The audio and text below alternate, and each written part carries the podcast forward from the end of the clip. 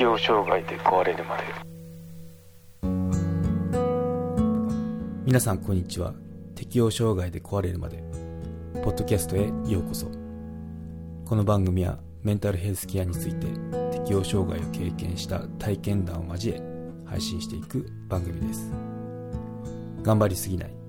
気楽にいこうをモットーに人生100年時代を乗り切っていく術を皆さんと一緒に考えていけたらなと思います。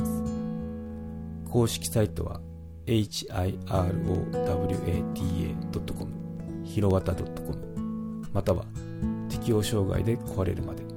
で検索してください。適応障害で壊れるまで。はい。今回は適応障害メンタル不調時にアルコールは飲んでも OK かについて語っていこうと思います。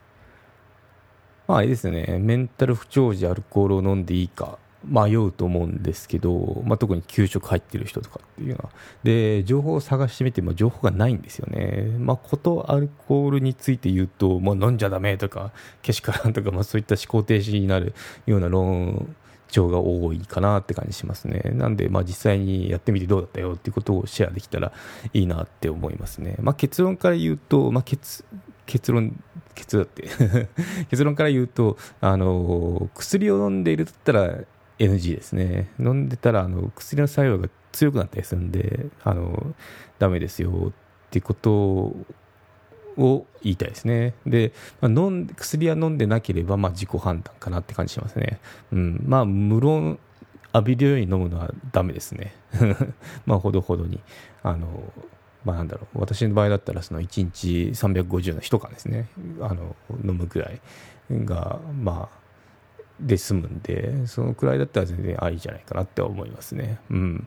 で、まあ、ただし、アルコールってダウナー系なんですよね。テンション下がってく系なんで、まあ、飲まないで済むんだったら、特にテンション落ち込んでメンタル不調を起こしている場合だったら、まあ、飲まないで済むんだったら飲まない方がベターかなとも思いますね。うん、でまあそうすると飲まないとまあそれ自体がストレスですよとかなってきちゃうとまたそれも困った話なんで、まあ、代用方法としては、まあ、晩酌が癖っていうかまあ習慣になってたらあのノンアルのビールとか、あと、まあ、チューハイとかあると思うんですけど、あれって結構いけましたよっていうので、あの、代用品としてお勧めしたいところですね。はい。ということで、まあ、経験談を話していこうと思います。まあ、先ほども言った通り、私の、その、飲酒量っていうのは1日350、1缶ですね。1缶くらいの飲酒量でしたよってことで。で、まあ、メンタル不調を起こして、で、初めて心療内科通い始めて、1ヶ月間くらいはまあ薬が処方されたんですよね。まあ 1, ヶ月っていうかまあ2週間分出たんですけど、その時にまあそれも薬が出た瞬間に、あの、アルコールってダメなんで、まあ、飲まない生活っていうのが始まったわけですけどね。うん、まあ、うん、アルコールを口にできなかったですね。うん。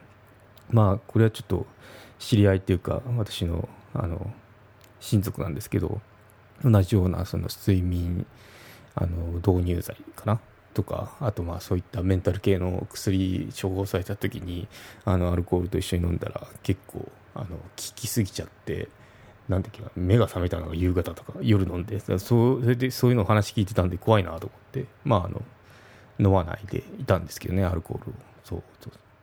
でまあそういう、まあ、生活習慣変わったわけなんですけど有料チャンネルのご案内をいたします。有料版チャンネル適応障害で壊れるまでプレミアム。Apple Podcast で配信中。